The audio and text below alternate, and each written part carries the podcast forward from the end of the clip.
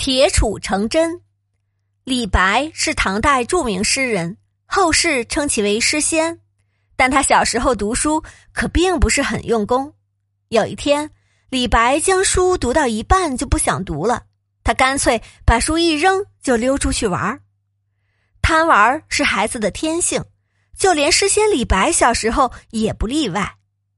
在小河边，李白看到一位老婆婆在石头上磨一根铁杵。于是好奇的问：“老婆婆，您磨铁杵做什么呀？”孩子，我想磨一根针来缝衣服。磨针，李白觉得更奇怪了。这么粗的一根铁杵，怎么能磨成针呢？孩子，铁杵虽粗，但天天坚持不懈的磨着，有朝一日，它一定能磨成针。李白听了，恍然大悟：只要有恒心，再难的事情也能成功。读书也是一样。于是他立刻转身跑回家去，拾起扔在地上的书本，专心的读起来。从此他再也不偷懒了。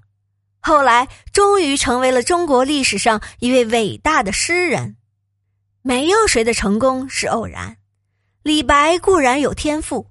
但是没有勤奋的学习，他也成不了人们认识的那个李白。水滴石穿，精诚所至，金石为开。只要有毅力，肯下苦功，持之以恒，事情就能成功。